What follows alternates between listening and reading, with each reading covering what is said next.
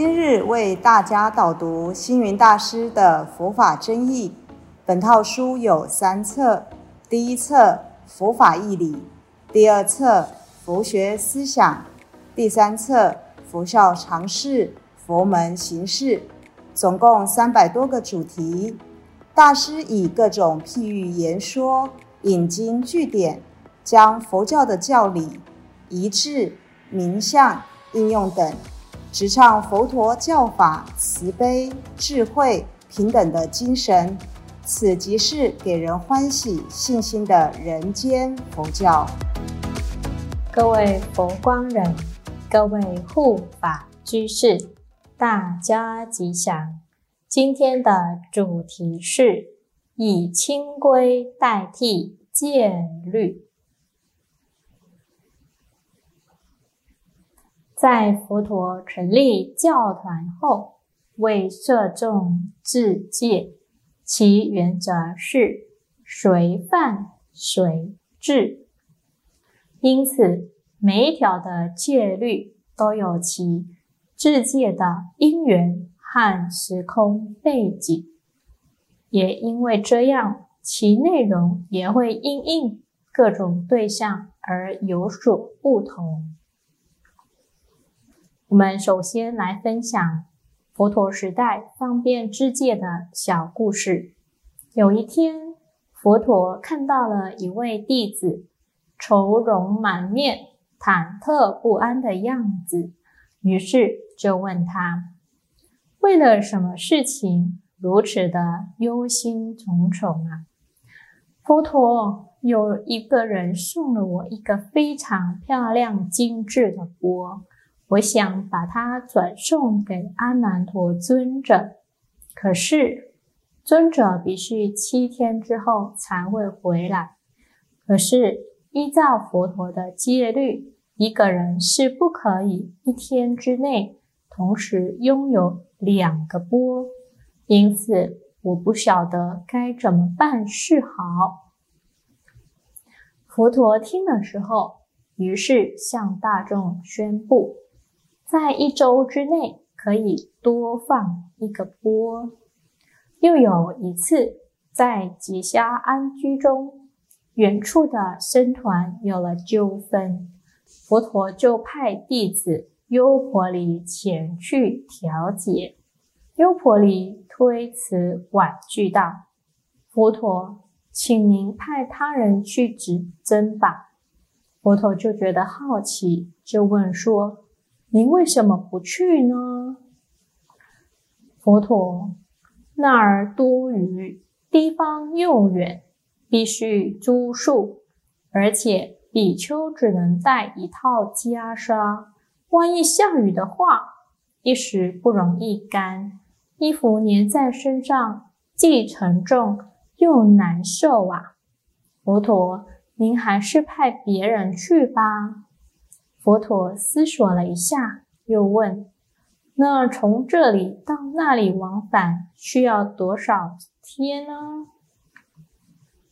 他又继续回佛陀说：“去需要两天的时间，调解完纠纷也至少也需要两天，回来又需要两天，那一共是六天的时间。”佛陀听完优婆离尊者的话后，便召集比丘们，宣布：在下安居的时候，六天往返的时间，沙门可以拥有两套袈裟。佛陀一面在统整僧团，使他成为清净和合的团体。一方面也要顾及生活上真正的需要，在人事上看起来违法勤劳不懈的弟子，总是要体恤他们的辛苦，解决他们的困难。佛陀就像慈父一样，教化弟子，爱护弟子。佛陀处处给人欢喜，只要是合乎情。理法，佛陀没有不成全他人的。由此可以看出，佛陀制戒是随顺需要而制定，所以充满了圆融的思想。佛陀在结戒之初，也为弟子们宣说制戒的十种利益。我们来一一探讨哪十种利益。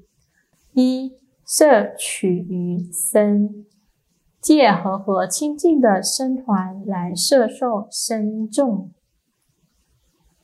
二、令身欢喜，使僧团大众能够和洽。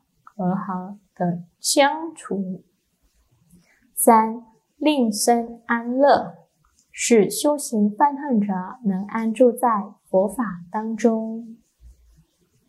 四令未信者信，意思就是使未生信心的人升起信心。五以信者令增长，使以生。信心的弟子更加坚定。六难调者令调顺，以戒法来调伏个性顽劣的众生。七惭愧者得安乐，因为自觉而反省忏悔，立愿修正后，内心可以获得清净与快乐。八。断现在有漏，使身众言行有所规范，断除现在的烦恼。九断现在未来有漏，意思是使身众断除现在的烦恼后，产生了自己的定力，能够去除未来世的烦恼。十正法得久住，意思是。使正法得以久住，那佛法也可以长存。而佛陀临入涅盘时，跟嘱咐弟子要以戒为师。戒住则身住，身住则法住。戒虽然维系了佛门的法统，但是。也为佛教带来了各种的争议。比方说，在印度，因为时事非法，导致上座部与大众部产生分裂。然而，在中国的话，道生大师也因为持虎的问题以及阐题有无佛性的看法，和大家见解不同而有所。分歧。接下来，我们来探讨何谓时事非法。在佛陀入灭后百年左右，东方比舍里的拔旗族比丘众对戒律的态度，与西方延迟戒律的耶舍长老有所不同，而引起了实施非法的争论。有一天，耶舍来到比舍里城，正恰逢布萨的日子，看到东方的比丘众向信徒收取金银供养，耶舍就通知拔旗比丘众的行为不如法。违反戒律，同时也指着布施的信徒，认为他们的布施也是不如法的。比丘众对于耶舍的行为感到非常的愤怒，要求耶舍必须向信徒道歉。耶舍诚恳地向信徒致歉，并详细说明戒律的意义。因此得到了信赖，但恼怒的拔起族比丘众最后将耶舍逐出城外。此后，双方分别游说四方的长老大德争取支持，于是拉开了第二次结集的序幕。东方比丘的争论因为赢钱而起。讨论的内容却非常的广泛，包含了十条生活的细节。哪十条呢？就是角严净，允许保存食盐在脚器中，以便日后再用。二指净，就是代表在正午之后，日影斜出二指之前，仍然可以进食。三他具落尽，在一餐用完之后。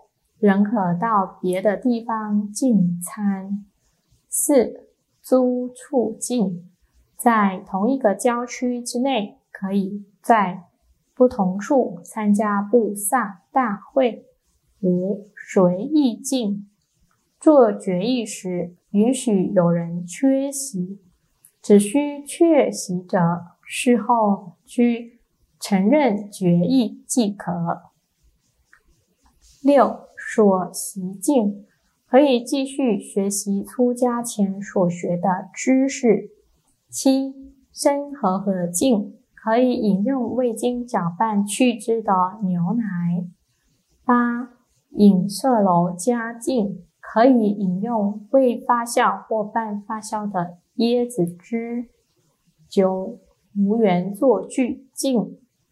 缝制做具时，可不用贴边，大小也可随意。十金银净，允许接受和储蓄金银钱财。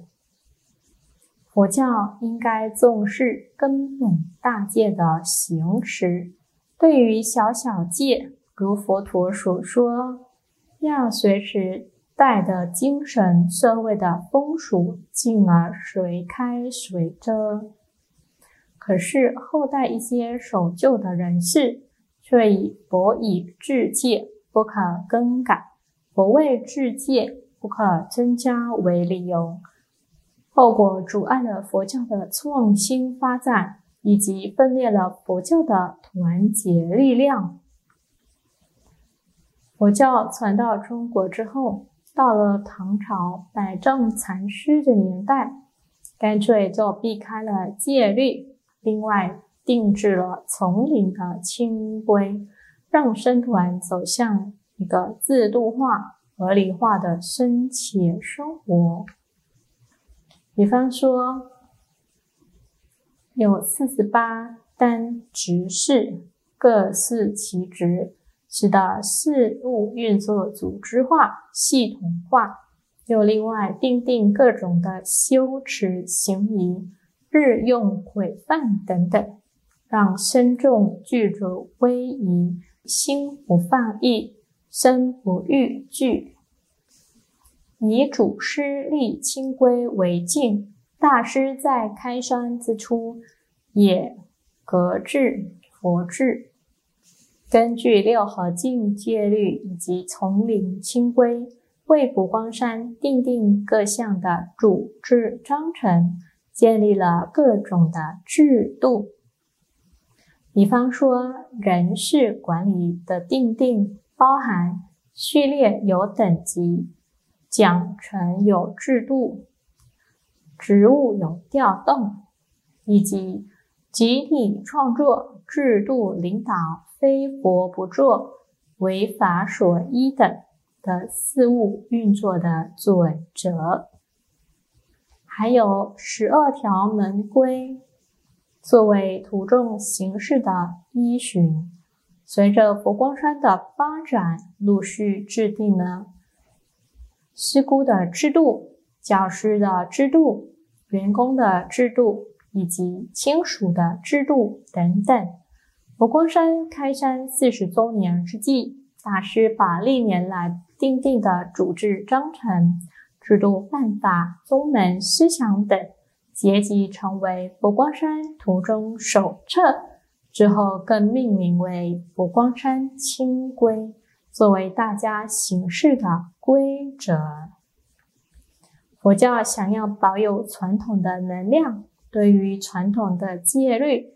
应该重新检视一些没有违背根本大戒者，应随着不同的时间、空间而有所调整。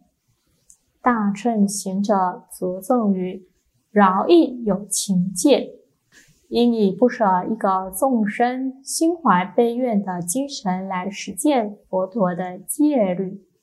近年，大师也鼓励社会大众奉行三好运动，身做好事，口说好话，心存好心，把修行落实在生活中。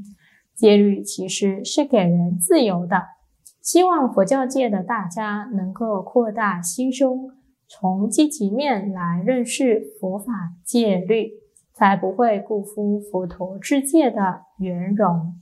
与随机方便的慈悲本怀，现代的僧团也应以健全的清规制度，让佛教的正法永续光大及发展。感谢大家的聆听，如有疑问，请于影片下方留言。祝福大家六十吉祥，深入经藏。智慧如海。